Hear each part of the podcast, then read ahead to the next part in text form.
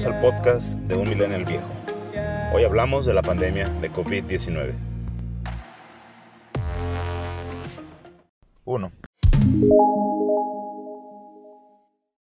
Llegó la pandemia. Se estima que los primeros contagios fueron por ahí del 17 de noviembre del 2019, una fecha que si me preguntan se me hace demasiado exacta para saber quién fue el primer contagiado o el paciente cero. Después empieza a haber una serie de contagios que se detectan principalmente con trabajadores de un mercado en Wuhan, China, la ciudad que ya odiamos la mayoría seguramente, y se determina como tal la existencia o se le denomina al COVID-19, el virus que nos tiene a todos. En confinamiento y en problemas hasta los primeros meses de 2021. Sin solución a la fecha, con las vacunas en curso, pero ya con medidas de confinamiento más relajadas en la mayor parte del mundo, con una reducción de casos reportada por igual. Oficialmente la OMS determina que se está hablando de una pandemia a partir del 11 de marzo del 2020. ¿Cómo se ve eso desde México? 13 de marzo del 2020 el país lo reconoce tal cual la pandemia y empieza a determinar una serie de acciones iniciales en búsqueda de combatir el, virus. Para esto en México no se habían reportado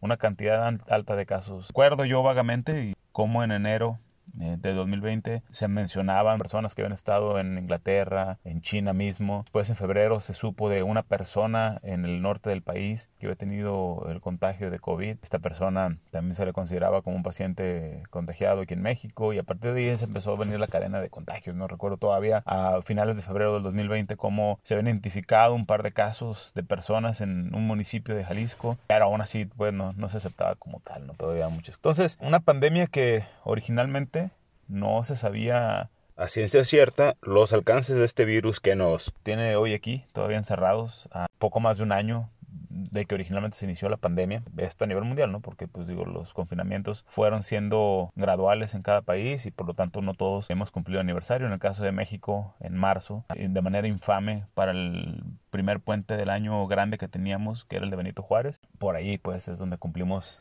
el, año. Pero insisto, esa pandemia que no que se consideraba nada, hoy tiene 100 millones aproximadamente más de personas que se han detectado como contagiados en el mundo. No tengo el dato de muertes. Pues se estima que el 10%, un poquito más de la población mundial ha contraído eh, el virus, ¿no? Digo esto hasta el cierre del año pasado y para ser honestos, enero ha tenido un repunte significativo en todo el mundo. 2. Y después de todo esto empiezan las cuarentenas, que incluso el término cuarentena llevó a discusiones, ¿no? ¿Por qué cuarentenas de 70 días? Eh, empiezan las cuarentenas, empiezan a ver los reportes eh, en el mundo, lugares cerrando actividades comerciales, educativas, laborales, lo que en algunos lugares se le denominó actividades no esenciales, y comienzan con periodos relativamente cortos, sustentados en estimaciones políticas y pseudocientíficas, donde, por ejemplo, en Jalisco hubo una inicial de cinco días, iniciaron algunos países determinando 30 días de cuarentena, que recuerdo, pues esto era el alimento de las películas, ¿no? Todo lo que hemos visto en las películas del apocalipsis del mundo por fin estaba presentándose, ¿no? Ahora sí era real. Aunque, para ser honestos, cuando se iniciaban con esos periodos cortos, pues había una oportunidad de protagonismo y heroísmo sin precedentes, pero por igual sin riesgos reales. Someterse, entre comillas, a cinco días de encierro con comodidades y sin carencias era un reto apetecible, sencillo y con poco sufrimiento, también entre comillas, para la mayoría de la gente que así lo hacía. Los primeros países que fueron más populares, no necesariamente que hayan sido los únicos respecto a sus medidas eh, de confinamiento fueron, recuerdo mínimo en México, sonó mucho España, Italia e Inglaterra. En España se volvió famoso el tema de multas al, viajar entre municipios, las patrullas, eh, las calles con altavoces y pidiéndole a la gente quédense en casa, hay una pandemia. Eh, lo cual, insisto, ¿no? Eh, suena y se escucha y se ve súper apocalíptico. Eh, en Italia, una serie de multas por trasladarse del punto A al punto B y pues la gente también publicando las historias este, de emoción, ¿no? Como gente tocando el violín de un balcón al otro y haciendo melodías en combinación. Inglaterra famoso, el famoso aplauso a la NHS o el Sistema Nacional de Salud, donde toda la gente salía a los balcones a las 8 de la noche, si no mal recuerdo, y aplaudían por el esfuerzo de las personas que estaban en la primera línea, ¿no? Y así, ¿no? Una serie de historias que se fueron presentando en las redes sociales que, sí tenían mucho impacto hollywoodense, si, si, lo queremos poner así, ¿no?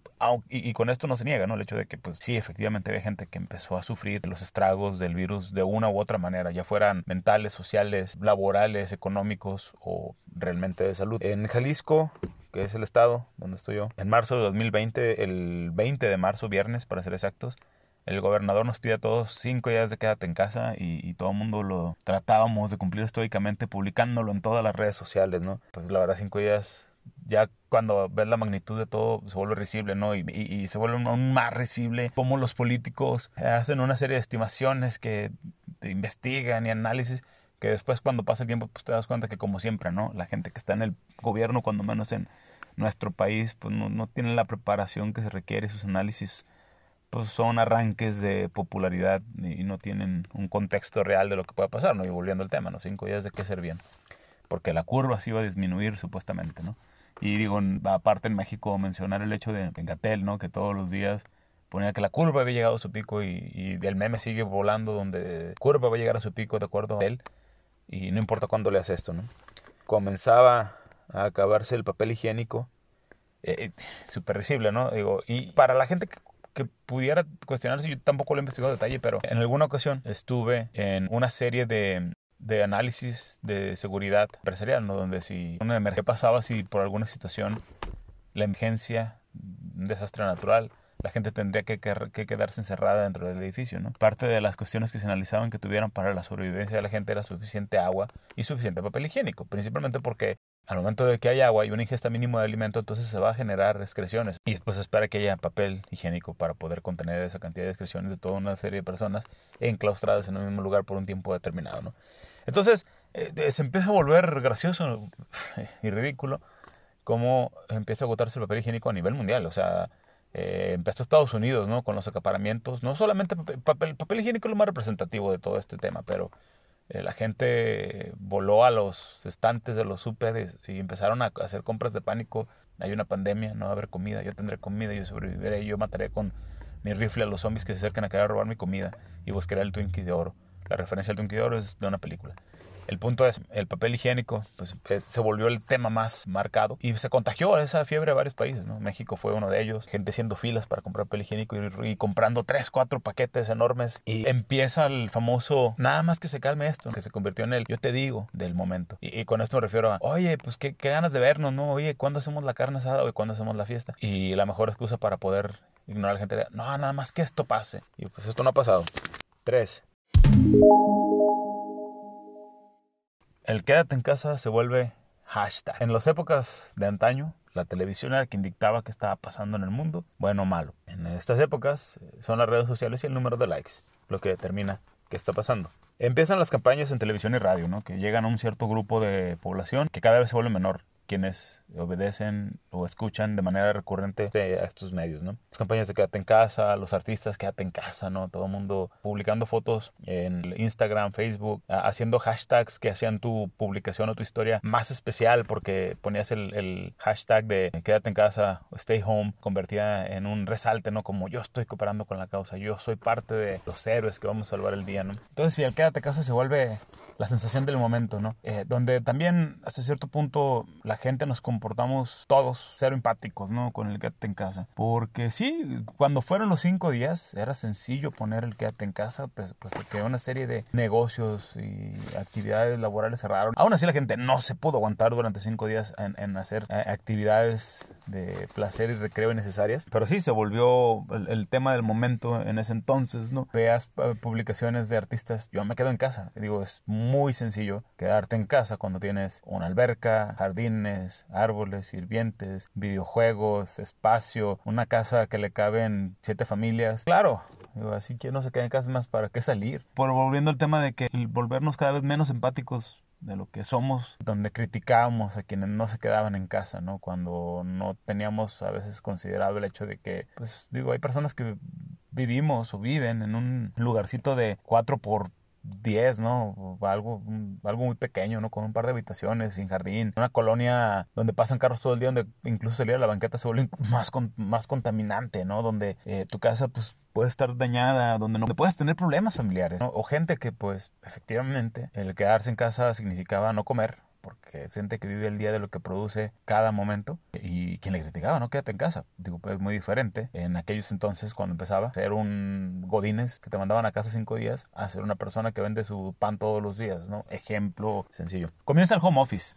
Muchos empleados que tienen la posibilidad, muchas empresas que, que por su naturaleza pueden hacerlo, comienzan a mandar gente a casa. Aunque, insisto, se creía que esto era una medida temporal en muchos casos, y principalmente se empieza a romper un paradigma en muchos países donde se pudiera creer que el home office era una situación que propiciaba que los empleados fueran menos productivos. Y empiezan héroes de la cuarentena, ¿no?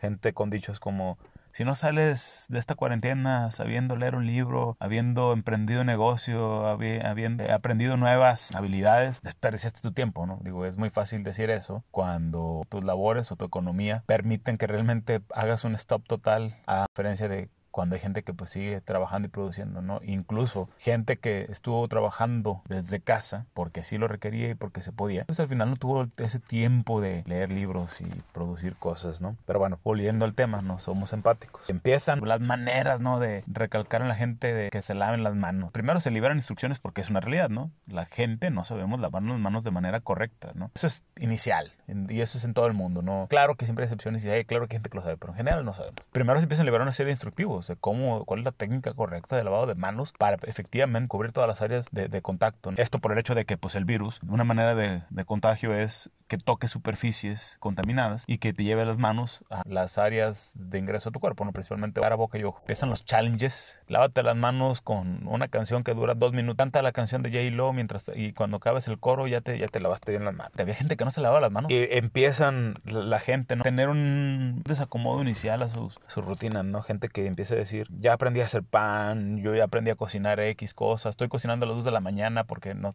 no sé qué hacer, mi reloj biológico está alterado. Eh, empiezan la gente poner, ¿no? Que su perro ya los ve feo porque, porque están tanto tiempo en casa. Empiezan a cerrar algunas actividades que no entiendes el por qué y luego sí lo entiendes, pero con ciertas restricciones eh, cierran los gimnasios. Ahora sí se acabó la cerveza. Hubo un desabasto de cerveza a nivel México por... Hay un tema ahí, ¿no? De una cervecería de los hijos del presidente versus cerveceras locales de una región y a raíz de todo eso se crea un mes donde se volvió complejo encontrar cerveza y eso provocó la paranoia nacional. Empiezan los retos de homeschooling, ¿no? Homeschooling donde tienes un país que tiene un sistema educativo bastante arcaico. Esto hablando desde la trinchera de la educación pública y gratuita que el gobierno debe de otorgar a los ciudadanos. Pero las escuelas privadas tampoco creen que hicieron una gran diferencia. ¿no? Definitivamente sí hicieron un mejor esfuerzo, pero no estábamos preparados para este cambio. 4. Impactos colaterales de la pandemia de COVID-19. La verdad es que los impactos colaterales generados son muchos, muy difícil de enumerarlos y de resumirlos en, una sola opinión. Pero hasta donde yo alcanzo a percibir comparto algunos de los que yo detecto como tal, ¿no? Obviamente el principal efecto que tiene COVID-19 como tal, la pandemia, pues es uno, el impacto a la salud de la gente. Dos, la muerte de personas, como cualquier enfermedad. Y después de ello se deriva una serie de cosas que en este caso son mayúsculas. Cualquier enfermedad va a generar eh, ambas cosas y cualquier enfermedad va a generar, eh, ya sea impactos de salud o muerte, va a generar también impactos colaterales al nivel del individuo o la familia que tuvo la desafortunado impacto. ¿no? Pero en este caso, el impacto que podemos observar es global. Comunidades se resienten, unas más, en otras menos. Pero de, una u otra manera todos los lugares perciben o reciben algunos de estos impactos colaterales. Digo, el, más sencillo, empezando con algunos que no son negativos, es el cambio de rutina de vida. Personalmente, ¿no? Primer cambio en mi rutina es el hecho de no tener que ir a una oficina todos los días. A título personal, los 30 minutos de manejo son mi espacio donde yo soy yo y no tengo que compartir con absolutamente nadie. Eso ya no existe en este momento, ¿no? Entonces, el, el, primer punto es readaptar eso, ¿no? Y cada quien, ¿no? El tener que, entre labores, tener que buscar espacios para poder educar a los hijos el que termine el día de alguna persona y encontrar la manera de direccionar algunas de las energías positivas y negativas del día, ¿no? Porque el gimnasio se ha cerrado, la cerveza con los amigos no es posible. Entonces, también, digo, algunos positivos, ¿no? Hay quienes ahora ya no tienen que madrugar tan porque ya el simple hecho de ahorrarse un par de horas de traslado, pues son una gran ventaja que les permite también tener mejor, más tiempo de calidad con su familia y a nivel personal, ¿no? Eh, esos son los positivos. También hay otros que pues pueden ser más invasivos y no tan buenos. Reaprender a convivir en familia. Este también es un impacto colateral que tiene por ambos lados. Previamente, familias que no tenían ese espacio para convivir, pues ahora lo tienen, ¿no? Y qué bueno, ¿no? Pues incrementa el tiempo de calidad que pasas junto con tu familia. Pero también había, hay personas o había personas que el tiempo o la calidad o la convivencia entre familias pues no es óptima. Y el tener que vivirlo encerrados eh, bajo el mismo techo por todo el tiempo se vuelve algo retador y en algunos casos algo peligroso. El encontrar distractores seguros, ¿no? Creo que todos durante esta cuarentena nos hemos vuelto lo más creativos posibles porque ya no vas a una plaza, ya no te vas de vacaciones al hotel X, y ya no te vas a la fiesta, etcétera, ¿no? Digo, hay quienes todavía hacen todo lo que acabo de decir, pero bueno, las personas que eh, tratamos de apegarnos a, a lo que sea más seguro. Ya no hacemos eso, ¿no? ¿Y qué, y qué nos ha, vuelto, qué ha hecho esto? Todos nos hemos vuelto más creativos, ¿no? Más de una persona aprendió a hacer pan durante esa cuarentena, ¿no? Pero también hubo quien ya aprendió a jugar juegos de mesa, hubo quien ya juega videojuegos, hubo quien ya lee más libros, hubo quien hizo un camping para sus hijos dentro de la casa, hay quienes se carne en su jardín cada ocho días y así puedo mencionar y enumerar una cantidad de actividades que la gente ha comenzado a hacer, hemos comenzado a hacer para poder eh, tener una distracción segura. Como mencioné esto, por ejemplo, al inicio de la cuarentena estábamos todo el día en casa, no sabíamos qué hacer y muchas veces nuestra distracción era nos subíamos al carro, la familia, y sin bajarnos del carro manejábamos a colonias aledañas que jamás habíamos visitado y solo veíamos las casas, solo manejábamos. Antes de que cayera el sol, antes de que cayera la noche, manejábamos algunos minutos y con eso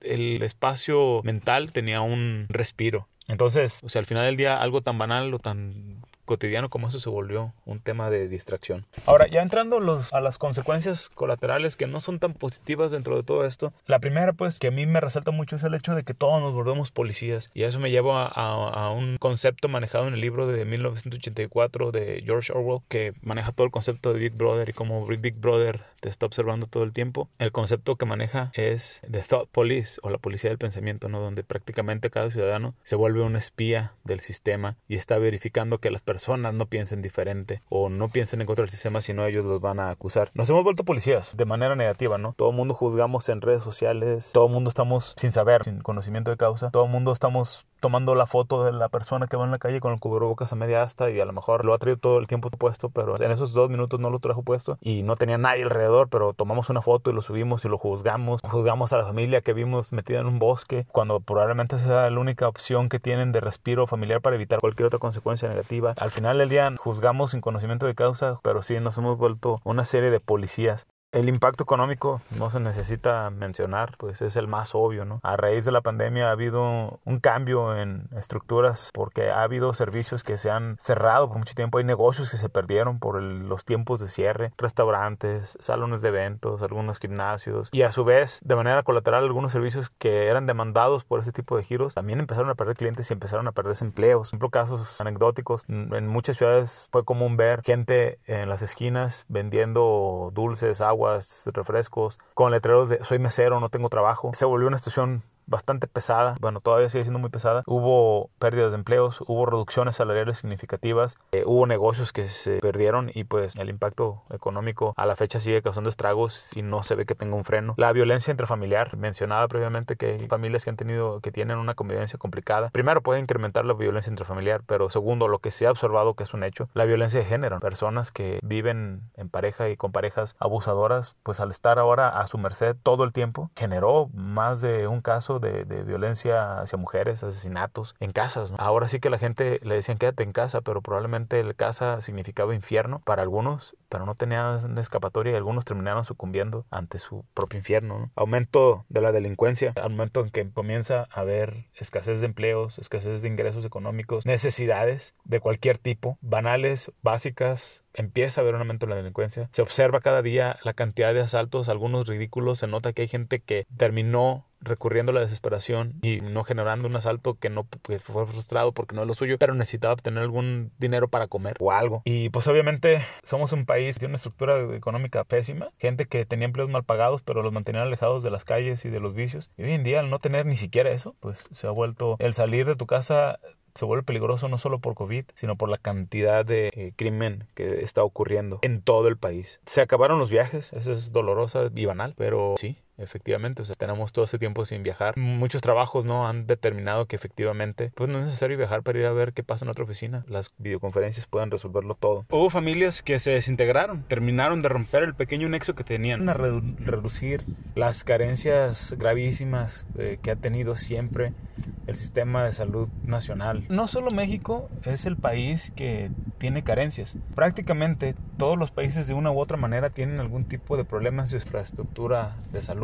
Ejemplo, en Estados Unidos el sistema de salud tampoco es tan efectivo como se pinta. Más allá de las carencias que el sistema americano muestra, la mayor falla que ha tenido el sistema norteamericano de salud es sus altos costos, cómo se ha convertido más en una industria, en un negocio. Volviendo al tema de México, salen a, relucir estas carencias. Se intenta evitar que la pandemia alcance los niveles altos de las famosas curvas con el objetivo de no desbordarse en la atención médica hospitalaria que se dé a los pacientes que así lo requieran. Pero pues sí, digo, sí se ha visto rebasado el sistema, se han visto imágenes, videos dramáticos de cómo hay gente esperando por una cama, gente tirada en el suelo, que no hay servicios disponibles, que no hay enfermeras, que no hay médicos. Pero esto se agudiza a raíz de la pandemia. Esto es algo que México ha vivido por años. Esto no es nuevo. Entonces ahora reluce y ya no le es ajeno a esas personas que no habían tenido la necesidad de acudir a un servicio de salud. Ya también las instituciones privadas se ven rebasadas. Entonces tampoco añade tanto valor el tener una cobertura particular. Me ha tocado en carne propia o más bien en familiares directos una sala de espera en urgencias con capacidad de 12 camas que contiene 37 pacientes.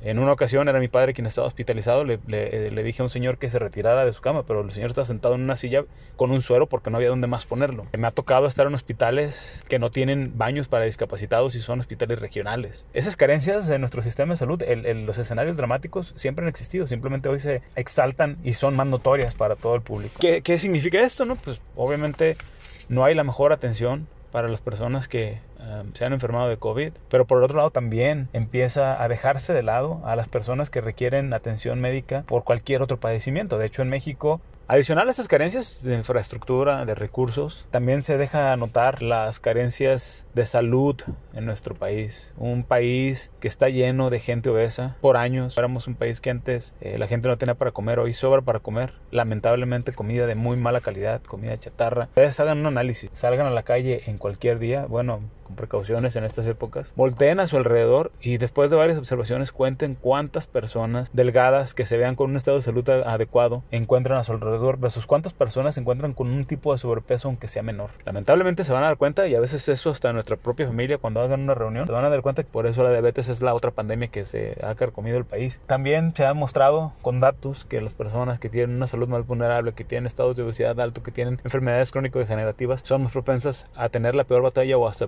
completamente contra COVID. Pero lamentablemente esa es la mayor parte de la población del país. También hay un mal manejo de la pandemia. Es muy marcado como nuestros gobernantes son eso, políticos, no son gente preparada para enfrentar situaciones que conlleven un grado de conocimiento y, y expertise para generar soluciones. Son gente que saben hablar bonito, son gente que sabe el juego de la política, son gente que sabe ganar votos, pero no son gente que tiene estrategia y conocimiento para dirigir un país o a un grupo cuando hay un problema real. Las direcciones que toma nuestro país, nuestros gobernadores, son sin fundamentos. Es el presidente, ¿no? Utilicen unas medallitas para protegerse. Sean buenos y si son buenos no les va a dar COVID, ¿no? Vamos a cerrar los gimnasios y los parques. Es más lo que contribuye a favor de la salud, el tener un parque o un bosque abierto, que el tener un centro de compras, ¿no? Y entiendo, tampoco estoy en contra de que se cierre, de que se mantenga abierto un restaurante, un centro de compras. Al final del día hay que buscar la manera también de mantener esos, esa economía girando. Tenemos un sistema obsoleto de economía y la solución es cortarlo de tajo. Pero sí, decisiones que no tienen lógica. Entonces, muchas decisiones que se toman al calor de las exigencias políticas y económicas de sectores empresariales y sectores políticos. El gobierno no tiene la culpa de todo, porque insisto, también nos toca una parte, pero el gobierno pudiera hacer cosas mucho mejores para ayudarnos a salir de este, esperemos, bache, ¿no? Bueno, al final es un bache. No hay mal que dure 100 años ni pueblo que lo resista. Ojalá y termine antes. Otro tema es el retraso académico. Es una realidad. Ante la pandemia, pues ha habido una necesidad de adaptarse a clases en línea, clases vía Zoom, famosos Zoom. Pero la calidad de la educación no es la misma, no está preparado el sistema, no estamos preparados los ciudadanos, no todos los niños tienen la misma capacidad de retención, no todos los padres tenemos el tiempo para poder sentarnos con nuestros hijos y ayudarles con su tarea. Los que estamos en casa nos cuesta trabajo, cuanto más a los que no tienen opción de quedarse en casa, entonces se vuelve muy complicado. Maestros que no están entrenados para preparar clases a distancia, que hacen su mejor esfuerzo, muchos en su mejor esfuerzo han salido también cantidad de casos, ¿no? Donde los maestros preparados con toda la alegría y actitud para el primer día y haciendo lo mejor posible, algunos batallando con el tema tecnológico, etcétera. Pero lo que es un hecho es va a haber atrasos académicos significativos porque no hay certeza, no hay regulación, no todo el mundo estamos a la misma velocidad de aprendizaje. Pues como cierre, el punto 5 en dónde estamos y cuáles son mis pensamientos respecto a qué sigue. Primero, no se ve un fin claro. Lo que inició como un 30 días de cuarentena, 5 días de cuarentena, 6 meses de cuarentena, que inició como el en cuanto salgamos de esto, no, no tiene un fin definido por todos los asegúnes que hay previamente, ¿no? Incluso ya ha habido algunas modificaciones a la cepa del virus, que aunque no lo han vuelto considerablemente más agresivo, han cambiado un poco su sus características de transmisión, lo cual pues entonces dice que pudiera haber más o nada respecto a las mutaciones que pueda tener el virus. Pero insisto, simplemente el puro hecho de que no se tiene hoy una fecha formal, un estimado real de cuándo se pudiera tener vacunada a toda la gente que así lo requiere y a su vez cuándo perderían la inmunidad, desde ahí creo que tenemos que aprender una nueva realidad y vivir sobre ella sin esperanzas de que regresemos a la normalidad. Eso no, no va a existir jamás ya. Hay un paternalismo social fuerte todavía, como lo mencioné. Todavía queremos que el gobierno nos saque de todo el gobierno tiene que sacarnos de muchas, porque para ello lo elegimos y para eso se pagan impuestos. Aunque más allá de las que fallan por negligencia, por corrupción, hablemos de las que no les tocan. Ejemplo, a ellos no les toca andar arriándonos para que nos cuidemos en nuestras casas. A ellos no les toca andar arriándonos para que realmente tengamos un cubrebocas cuando vayamos a algún lugar. A ellos no les toca estar arreándonos para tener que decirle a los amigos que no vengan a visitarnos, no en este momento, o no vamos a ir a visitarlos sin que nadie se ofenda. A ellos no les corresponde que evitemos hacer fiestas con 20 personas en una casa de Infonavit. Al gobierno no le toca andar diciéndonos que nos cuidemos de nuestra salud, que comamos bien. Al gobierno. Entonces, sí creo que es muy importante que nos acudamos de ese paternalismo y nos pongamos a ser empáticos, a tomar acción. Al final nos están que nos pongamos a caminar de manos por las calles. Nos están diciendo pónganse una máscara, lávense las manos, mantengan el distanciamiento social y evite reuniones innecesarias. Nada de eso es doloroso, ni del otro mundo. Es todo por esta edición. Cuídense, cuiden a los suyos y nos escuchamos pronto. Este fue Un Millennial Viejito. Gracias por escuchar.